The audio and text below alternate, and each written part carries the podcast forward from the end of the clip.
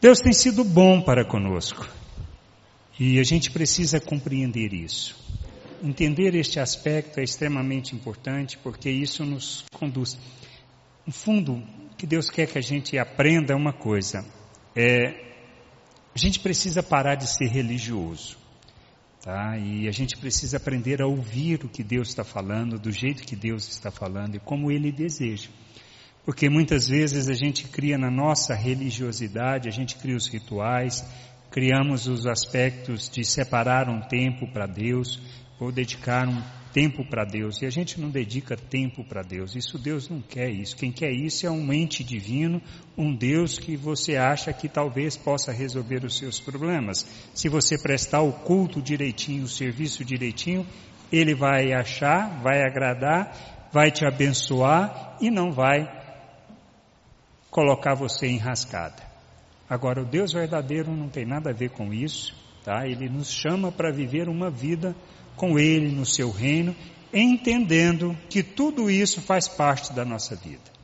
Os momentos difíceis, as lutas, os problemas, as dificuldades, tudo isso faz parte. Deus não está querendo punir ninguém, isso vem com o intuito de aprendermos, de crescermos, mas muito mais do que de aprendermos e crescermos, para nós revelarmos esse Deus ao mundo.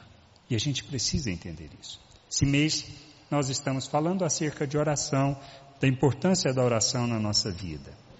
Hoje o que a gente vai falar um pouquinho é a gente orar por uma vida tranquila. Na realidade, nós devemos orar pelas autoridades, por isso que Paulo instrui a Timóteo e ensina sobre isso. E a gente vai falar um pouquinho sobre isso. E depende justamente da gente entender estes aspectos do porquê a gente faz as coisas. Para que a gente possa crescer, amadurecer e entender. E a gente precisa entender quem nós somos em Deus. Porque se nós não entendermos quem somos em Deus, o que nós vamos fazer é vivermos de serviços, prestando serviço, achando que serviço para Deus é o que Ele quer e Ele não quer nada disso. O que Ele quer é que nós aprendamos a conhecê-lo, compreender quem Ele é, conhecer na totalidade daquilo que Ele planejou, para que a gente viva aqui neste mundo como um filho como representante do seu reino, como expressão da sua graça, como manifestação das suas virtudes. E a gente precisa crescer nisso e amadurecer nestes aspectos para que a gente revele o Deus que a gente conhece. E na realidade, lá em João 17, 3, 3 Jesus orando, ele diz o que? A vida eterna está em conhecer a Deus, conhecer a Deus e a seu Filho Jesus Cristo a quem Ele enviou. E nós precisamos conhecer, para que a gente viva como Ele quer, conscientes de quem nós somos. Pedro escreve sobre isso e fala que nós somos o quê? Um reino de sacerdotes, uma nação santa, um povo de propriedade exclusiva de Deus. Para quê? Para proclamarmos as virtudes de Deus. Essa é a razão da nossa existência. E a gente precisa saber disso, lembrar disso. Então Deus quer o nosso culto? Quer não, tá? O que Deus quer é a família unida, a família sentada juntos, cantando, se alegrando, aprendendo, conhecendo, tendo comunhão. É isso que Deus quer. Que a gente entenda isso, que nesses relacionamentos que a gente tem, aqui nesse local, fora deste local, no, no ambiente de trabalho, a gente expresse e revele Deus. É só isso que Ele quer. Que a gente viva dessa maneira. Nós somos o que? Embaixadores do reino, nós somos reconciliadores dos homens com Deus. Então, este é o propósito da nossa vida, essa é a nossa razão. Então, a gente precisa aprender isso. Amém? Vamos ter um tempo de oração. Baixa a tua cabeça. Senhor, nós te agradecemos por tua bondade, tua misericórdia.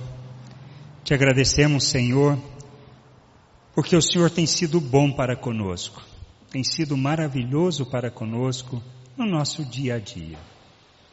Ensinado, nos conduzido no conhecimento, no entendimento da tua vontade, para que a gente, como filhos, aprendamos, conheçamos a Ti, e tenhamos intimidade, desenvolvamos uma vida que revele o Senhor ao mundo. Esse é o nosso propósito e a gente precisa crescer nisso, a gente sabe, por isso a gente pede por discernimento, por entendimento, por compreensão da vontade de Deus, da tua vontade, de maneira que como filhos nós nós o expressemos ao mundo como Cristo. Pois assim como o Senhor o enviou, nós fomos enviados por Ele ao mundo, de maneira que nós o expressemos e o revelemos ao mundo. Que o Senhor nos conduza nessa jornada de crescimento, de amadurecimento e entendimento da Tua vontade, para a glória e louvor do Teu nome. Amém? Então assim, é, orando pelas autoridades, orando pelas pessoas.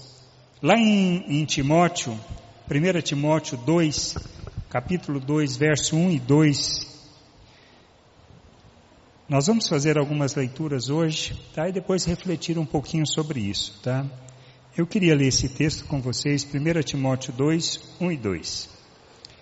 Paulo escrevendo a Timóteo diz assim: Antes de tudo, pois exorto que se use a prática de súplicas, ou seja, petições, orações, intercessões, ações de graça em favor de todos os homens, em favor dos reis e de todos os que se acham investidos de autoridade, para que vivamos vida tranquila e mansa com toda piedade e respeito que que Paulo está instruindo para fazer? Orarmos por todos os homens, por todas as pessoas, orarmos pelos reis, na realidade agora é orarmos pelos casos de presidentes, alguns reis que não mandam mais, mas tem os presidentes que mandam, os primeiros ministros assim no país, e a gente deve orar por essas pessoas. A gente deve orar também por toda pessoa investida de autoridade. Para quê? Para a gente ter vida tranquila. Nós somos um reino de sacerdotes, certo? O que, que um sacerdote faz?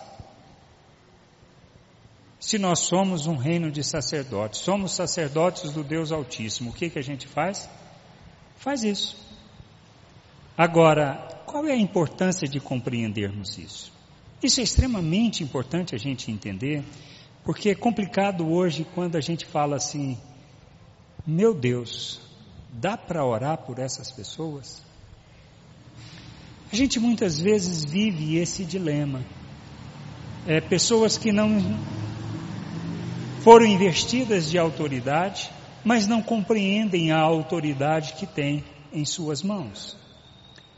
E isso é extremamente complexo e aí nós precisamos entender a importância que nós temos neste processo como um todo. A igreja ela é o reino de Deus na terra, é a expressão do reino de Deus na terra. E como tal, nós devemos praticar a justiça de Deus, devemos exercer a justiça, ou seja, devemos fazer como Deus deseja, vivermos neste mundo como Deus quer. E praticar a justiça é ajudarmos aquelas pessoas, é repartirmos da nossa abundância com quem não tem. Seja ele uma pessoa que conhece a Deus ou não. Isso não importa, não faz diferença, porque a justiça de Deus se revela para todos, para o justo e para o injusto, e nós precisamos fazer isso. E para fazermos isso, nós precisamos também ter uma vida tranquila, por isso nós oramos por, pelas autoridades, entendendo o nosso papel de maneira que eles possam fazer o papel deles da maneira correta. Quando a gente perde a noção do significado de autoridade, nós perdemos o respeito, perdemos a, a, aquilo que deveríamos manifestar e revelar. Qual é o grande problema dessa geração que está vindo? Ou seja, eu digo assim, eu já me sinto mais velho para dizer assim, a questão de autoridade a gente reconhece, mas uma geração mais nova não reconhece tanta autoridade e, na realidade, usa o termo que a gente vê em algumas outras passagens acerca de difamar, de falar mal, tudo. E a própria pessoa, muitas vezes, que ocupa o cargo, ela não tem noção daquilo que ela está fazendo. Ou seja, ela não consegue separar o pessoal do daquele cargo, daquela função que ela tem. E isso é extremamente importante e extremamente crítico. E a gente ora para eles pedindo pelo quê? Por discernimento, por sabedoria, por entendimento, por compreensão, para que eles possam ter sabedoria para saber governar, para saber exercer a autoridade que têm. E a gente fala sobre isso não é só sobre uma questão de cargos públicos que estão aí, que, que são autoridades, a gente vai ler algumas passagens, mas também a gente deve orar por aqueles que são é, é, autoridades, assim, reconhecidamente como autoridades espirituais. E que estão fazendo coisas e falando coisas que não deveriam fazer e nem falar. E isso é extremamente importante. Então a gente deve orar por essas pessoas? Devemos, por todos, por todos, sem exceção, sem exceção para que tenham sabedoria e para que exerçam essa, essa função na graça de Deus, no entendimento, que possam ser instrumento da justiça de Deus, para que possam ser nessa sociedade instrumento de justiça. Mas para eu fazer isso e orar pedindo por isso, eu preciso conhecer a Deus, eu preciso conhecer o poder de Deus e compreender algumas coisas extremamente importantes, que a gente precisa entender e aceitar. Muitas vezes é, já me perguntaram, e até eu mesmo já refleti sobre isso, é, tem gente que fala assim, ah, mas Deus criou o mundo em sete dias? Se me perguntar, você fala, você crê nisso, Enio? Eu vou falar, creio. Por quê? Porque eu conheço Deus. Porque eu sei do seu poder. Ele criou em sete dias, criou. Mas ele poderia ter criado de forma diferente? Poderia em sete milionésimos de segundo. Porque poder para isso ele tem. O que nós precisamos é entender. Se uma autoridade existe, e se nós compreendemos que o nosso Deus é poderoso e Ele que permite todas as coisas, todas as pessoas que ocupam cargo têm um propósito dentro do plano e do propósito de Deus, mesmo que sejam para fazer coisas que não são agradáveis, e a gente vai ler sobre isso. A gente precisa entender isso. Nós precisamos aprender que nós precisamos interceder por essas pessoas que exercem autoridade, para que tenham discernimento, para que tenham entendimento, para que tenham compreensão da vontade de Deus. E isso vai nos levar para um outro processo. Você vai falar assim, vai fazer diferença na vida deles? Eu não sei. Mas eu sei que eu devo orar, eu devo pedir. Eu vou pedir por isso. Eu vou pedir para Deus tirá-lo de lá? Não vou pedir. A gente vai ver que os apóstolos também não pediram para tirar essas pessoas do caminho. Ele não pediu por isso. E o que a gente precisa entender é que a gente precisa orar. Por quê? Porque nós é que vamos ser convertidos à vontade de Deus e vamos ser instrumentos de Deus nesse processo todo. E aí, à medida que a gente tem as oportunidades, as situações que nós vivemos, nós podemos de alguma maneira influenciar essas autoridades. E a gente precisa entender isso, por isso que a gente precisa fazer isso. Amém? Vamos ler algumas passagens, eu pediria Guilherme, pode começar com você? Pega lá em, em Atos 4, 23 a 31. Atos 4. É, Marília, você pode ler Romanos 13, 1 a 7? Você quer ler, Jonatas? Então se leia para nós 2 Pedro 2, 1 a 3. Pronto, Guilherme? Todos abriram a Bíblia? Atos 4, 23 a 31. Quando Pedro e João foram soltos, voltaram para o seu grupo e contaram tudo que o chefe dos sacerdotes e seus líderes do povo haviam dito. Assim que eles ouviram isso, adoraram a todos junto a Deus, dizendo: Senhor, tu és o Criador do céu, da terra, do mar e tudo o que existe neles. Tu falaste por meio do Espírito Santo do nosso antepassado Davi, teu servo, quando ele disse: Por que as nações pagãs ficaram furiosas? Por que os povos fizeram planos tão tolos? Os seus reis se prepararam e seus governantes se ajuntaram contra o Senhor Deus e contra o Messias que ele escolheu. De fato, Herodes e Pôncio Pilatos se juntaram aqui nessa cidade, com os não-judeus e com o povo de Israel, contra Jesus, o teu dedicado servo que escolheste para ser o Messias. Eles se reuniram para fazer tudo o que pelo teu poder e pela tua vontade já havias resolvido que ia acontecer. Agora, Senhor, olha para a ameaça deles. Dá aos teus servos confiança para anunciar corajosamente a tua palavra. Estende a mão para curar, a fim de que, por meio do poder do nome do teu dedicado servo Jesus, milagres e maravilhas sejam feitos. Quando terminaram de fazer essas orações, o lugar onde estavam reunidos tremeu, e todos ficaram cheios do Espírito Santo e começaram a anunciar corajosamente a palavra de Deus. Olha o contexto. Pedro e João estavam presos, foram libertos e, e eles foram se encontraram com, com os irmãos. O que que eles começaram a fazer? Reclamar? Pedir para Deus tirar aquelas autoridades e aquelas pessoas? Não, ele cita, falou assim, olha, porque se enfureceram os gentios e os povos imaginaram coisas vãs, levantaram-se os reis da terra e as autoridades ajuntaram-se a uma contra o Senhor e contra o seu ungido. Isso estava claro. E a gente vê claramente na sequência da oração dele que isso é o que? É, para fazerem tudo o que a tua mão e o teu propósito predeterminaram.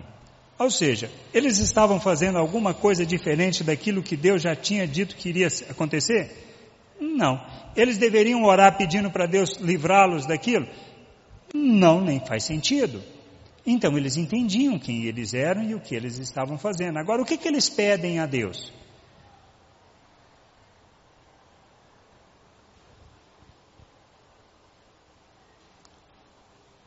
Olha as suas ameaças Concede aos teus servos que anunciem com toda intrepidez a palavra. Então, assim, eles pediram pela destituição dos, no caso do governador que estava ali na Judéia, ali na região? Não. Romano? Não. Não pediram isso. Pediram para que Deus destruísse o sinédrio que estava perseguindo a igreja? Não, não pediram por isso. Eles pediram para que eles tivessem intrepidez e ousadia para poder anunciar aquilo que eles tinham que fazer. E isso é extremamente importante a gente entender. Então, as situações quando nós estamos sendo perseguidos ou padecendo alguma situação por causa de um governo, a gente deve pedir para que nós sejamos livrados daquela hora? Podemos até pedir, mas a gente deve pedir como Cristo, de maneira que seja feita a tua vontade. Então, mas nós precisamos aprender a interceder por essas pessoas para que elas tenham sabedoria e discernimento para fazer aquilo que seja a vontade de Deus, mesmo que não seja boa para nós ou para alguém, mas está dentro de um propósito de Deus, naquilo que é o seu plano que foi estabelecido. Essa consciência, esse entendimento do poder de Deus e daquilo que Deus está fazendo e que tudo não é em vão, mas faz parte de um processo. E a perseguição a gente sabe que houve na igreja com um propósito para que as pessoas já tinham acomodado, estava todo mundo em Jerusalém, tinha que esparrar, esparramar pelo mundo. Se eles tivessem saído já pregando, estava resolvido, mas não estavam fazendo isso. O que é que Deus faz? Resolve o problema. Vamos porque aí as pessoas vão sair, forçado, mas vão sair, não vão? E pronto, então é a vontade de Deus. Essas coisas que a gente precisa olhar de uma maneira diferente. Se a coisa ficou feia para o nosso lado, para que que é? Para nós reclamarmos? Não. Pedir para Deus nos livrar? Não. Nós devemos fazer o quê? Revelar o Deus que nós conhecemos na situação em que nós estamos. E é assim que nós devemos fazer. Amém? Leia Romanos 13, 1 a 7.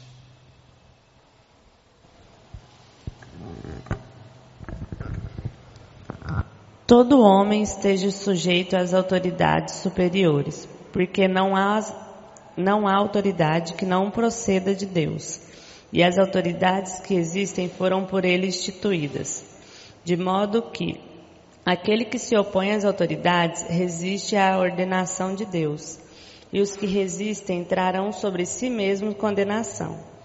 Porque os magistrados não são para temor quando se faz o bem, e sim quando se faz o mal. Queres tu não temer a autoridade, fazer o bem e terás louvor dela, visto que a autoridade é ministro de Deus para o teu bem. Entretanto, se fizesses o mal, teme, teme, porque não é sem motivo que ele traz a espada, pois é ministro de Deus, vingador para castigar ou praticar o mal. É necessário que lhe estejais sujeitos, não somente por causa do temor da punição, mas também por dever de consciência. Por este motivo, também pagais tributos, porque são ministros de Deus, atendendo constantemente a este serviço. Pagai a todos o que lhes, deve, o que lhes é devido, a quem tributo, tributo, tributo, a quem imposto, imposto, a quem respeito, respeito, a quem honra, honra. Será que Paulo sabia o que estava escrevendo ou ele era totalmente ignorante? Essas são questões que muitas vezes a gente questiona as autoridades e questiona o que está sendo feito dentro de uma visão, de um entendimento que a gente não tem, nem compreensão que a gente tem. Então, assim, a gente precisa aceitar certas coisas como verdade, como um fato, como expressão do poder de Deus. De que Ele permite tudo isso, tá? Mas quer dizer também que eu devo ser negligente, eu devo tratar isso mais ou menos? Não, muito pelo contrário. Por isso, assim, existem as leis? Existem. Eu devo obedecê-las? Sem chama de dúvida, porque fala claramente. Porque se eu não obedecer, o que vai acontecer? Eu vou padecer por isso. E dependendo da gravidade, a gravidade daquela punição ela vai existir. Passei no sinal vermelho, vou ser multado, tenho que reclamar? Não, não diz a legislação que eu não posso fazer isso. Se eu ultrapasso a velocidade permitida numa área, não vou ser multado? Vou. Justo? Talvez não. O preço, talvez não.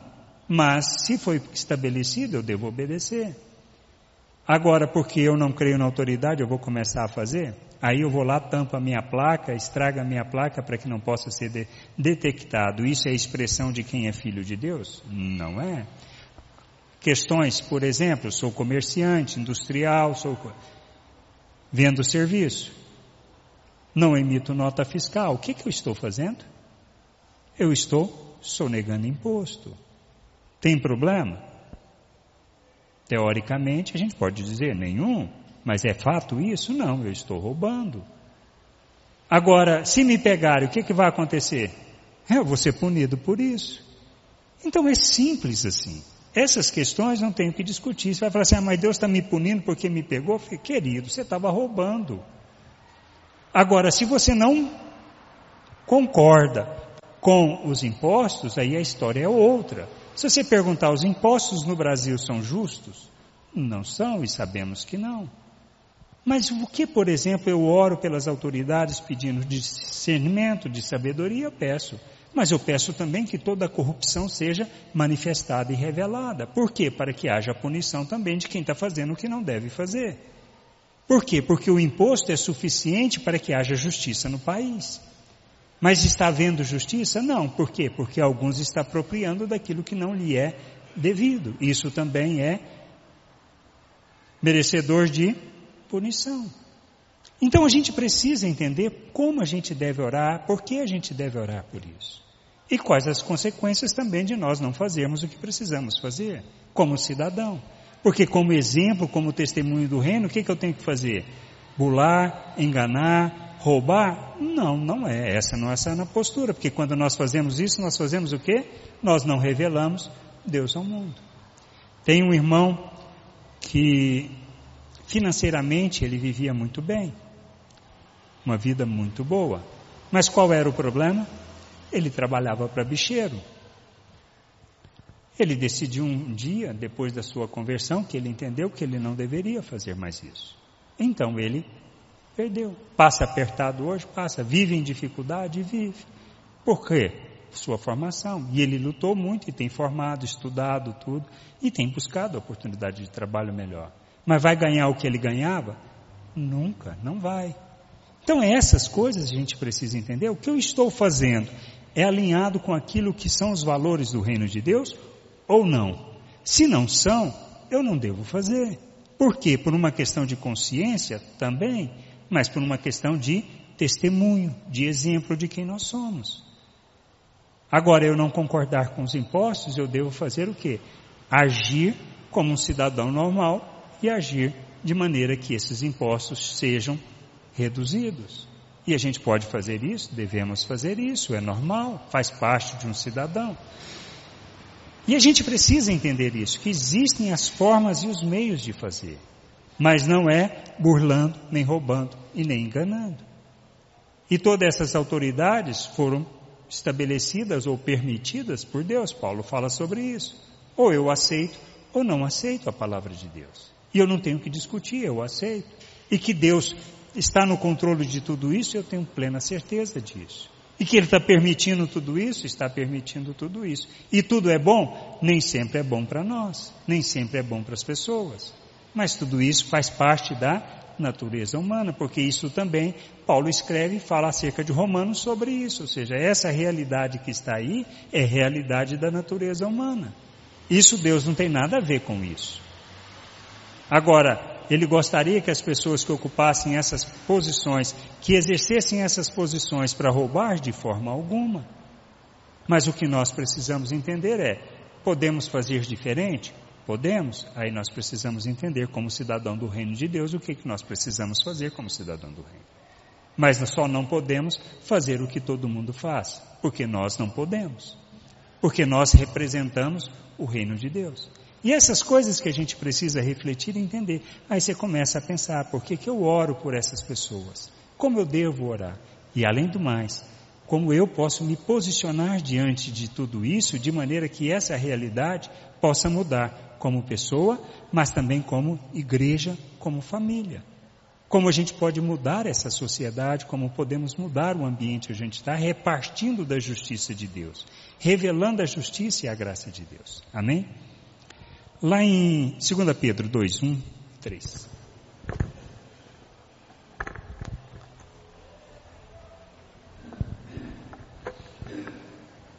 E também houve entre o povo falsos profetas, como entre vós haverá também falsos doutores, que introduzirão encobertamente heresias de perdição e negarão o Senhor que os resgatou, trazendo sobre si mesmos repentina perdição.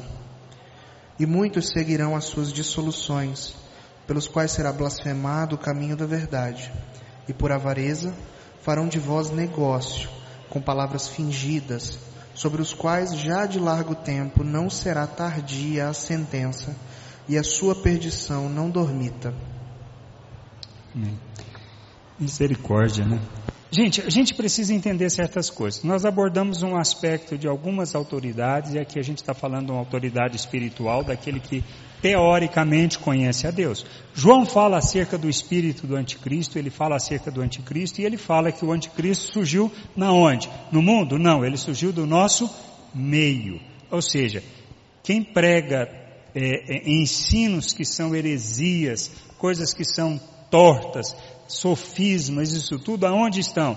Estão no nosso meio. O que, que a gente precisa entender? Nós precisamos orar por esses, aqueles que estão é, é, com a autoridade de ensinar, de maneira que Deus dê sabedoria, Deus dê discernimento, dê entendimento, para que eles possam fazer segundo a vontade de Deus, ter um coração pronto para receber e ouvir e para que todo o mal também seja revelado e expresso no meio da igreja, de maneira que não, como no mundo a gente não pode querer corrupção, nós não podemos querer corrupção dentro da vida de igreja. Esse é extremamente importante. Por quê?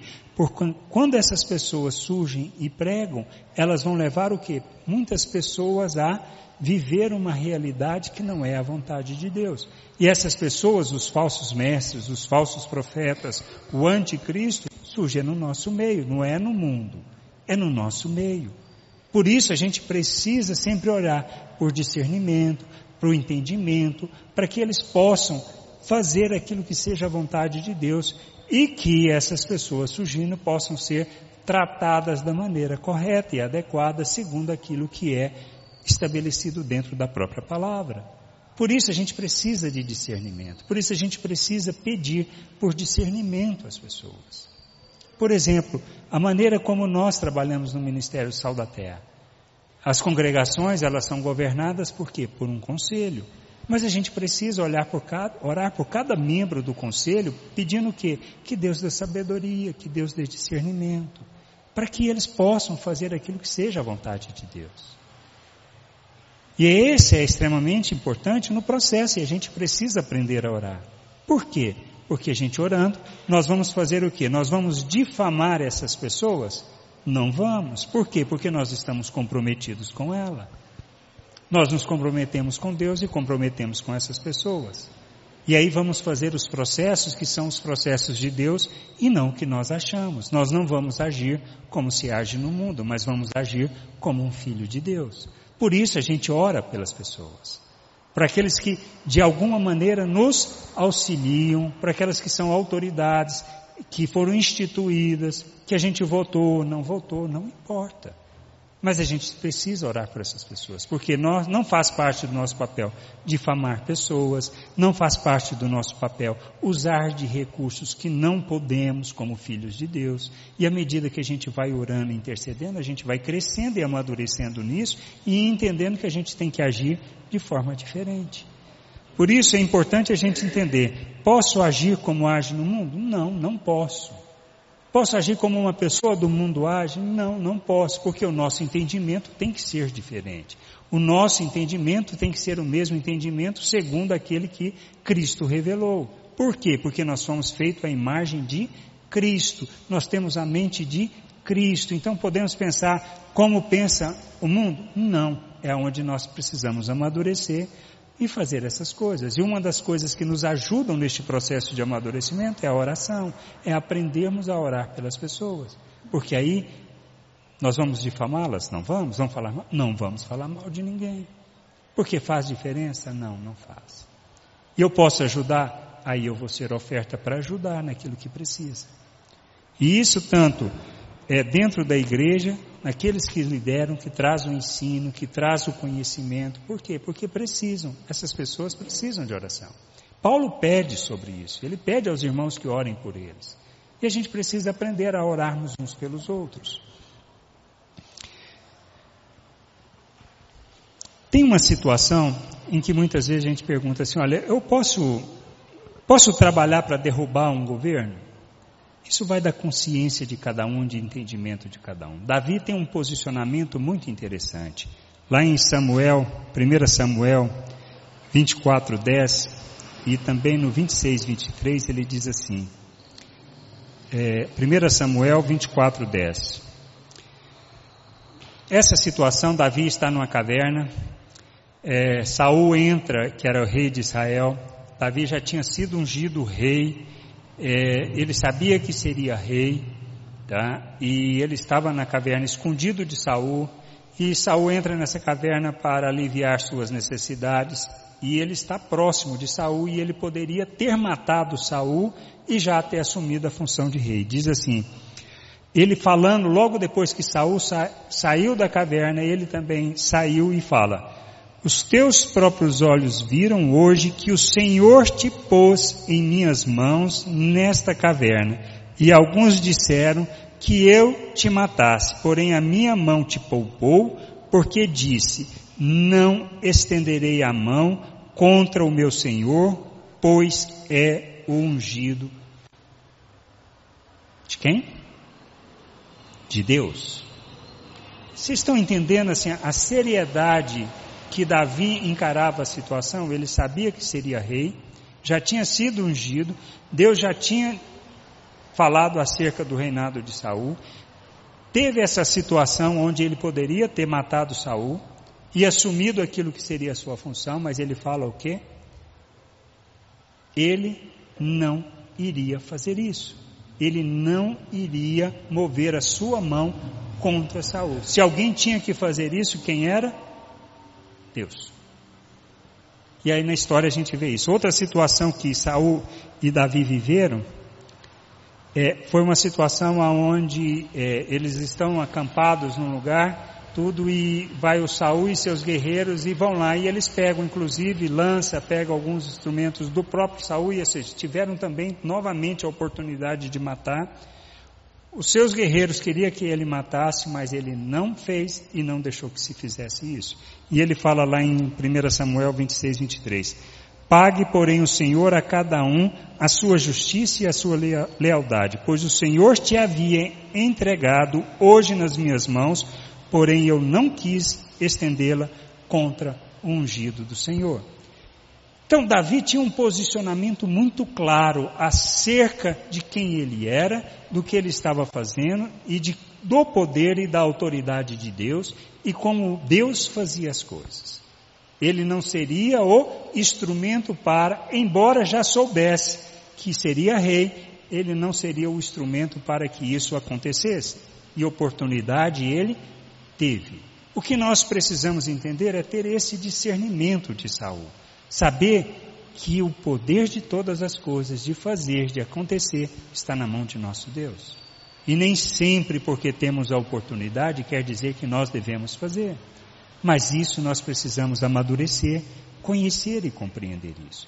É uma questão de conhecer Deus. Por isso que Jesus orou. A vida eterna está em conhecer a Deus e a Jesus Cristo. Conhecer o Pai. Nós precisamos conhecer o nosso Deus como Pai e a conhecer a Jesus Cristo. Pois só assim a gente vai fazer as coisas do jeito que precisamos fazer, conforme a vontade de Deus, entendendo o nosso papel neste mundo. Nós não estamos aqui para prestar culto a Deus, serviço a Deus, nós estamos aqui para revelá-lo, para tirar as pessoas das trevas. Deus nos coloca no lugar aonde estamos, não é para que nós é, desenvolvamos os nossos talentos somente em termos de trabalho, cresçamos, que ganhamos, ganhamos mais dinheiro, não é para isso. Ele nos coloca ali, mesmo que a gente tenha oportunidade de ganhar mais dinheiro, ter um emprego melhor, ter uma função melhor, ter um salário melhor, isso tudo pode acontecer, mas ele nos coloca ali para quê? Para revelarmos o reino de Deus e tirarmos as pessoas das trevas. Nós precisamos ser luz neste mundo, e sendo luz neste mundo, só vamos ser quando nós conhecermos Deus, e à medida que a gente faz essa jornada, quero conhecer a tua vontade, quero conhecer o teu querer, quero conhecer o teu desejo para a minha vida. Por isso eu preciso do meu entendimento iluminado, ter discernimento para compreender aquilo que o Senhor está falando, do jeito que o Senhor está falando. E a gente deve pedir isso para nós e para as pessoas com quem nós andamos e também para aquelas autoridades a quem nós estamos sujeitos. E é isso que vai fazer com que a gente cresça e desempenhe o papel que Deus quer que nós desempenhemos neste mundo. Amém? Está claro? Que a gente possa entender isso. E crescer nisso e buscar isso de maneira plena. Tá bom? Vamos ficar de pé. Para que a gente possa, de fato, fazer diferença no mundo Pois à medida que a gente vai crescendo, amadurecendo, conhecendo o Senhor, a gente vai entender que nosso papel como filhos de Deus não é nenhum outro a não ser revelar o Pai ao mundo, como Cristo fez. Ele nos chama para sermos Cristo, para revelarmos o Pai ao mundo. Amém? Senhor, nós te agradecemos por esse tempo. Agradecemos pela oportunidade de estarmos aqui neste domingo, por tua graça maravilhosa, teu amor maravilhoso, teu cuidado por nós. Conduza-nos em sabedoria, conduza-nos em discernimento, entendimento da tua vontade, para expressarmos o teu reino neste mundo e sermos instrumento da tua glória neste mundo, louvando e glorificando o teu nome em todas as coisas que fizermos, em todas as palavras que proferirmos, em tudo que manifestarmos, Senhor, e que a gente aprenda a orar pelas pessoas, a orarmos uns pelos outros, a pedir por discernimento, por entendimento, por sabedoria, e nos comprometermos com os teus processos da tua maneira, do teu jeito, do teu querer e não segundo o nosso pensamento, segundo nossos interesses. Nós louvamos e glorificamos o teu nome em nome de Jesus. Amém.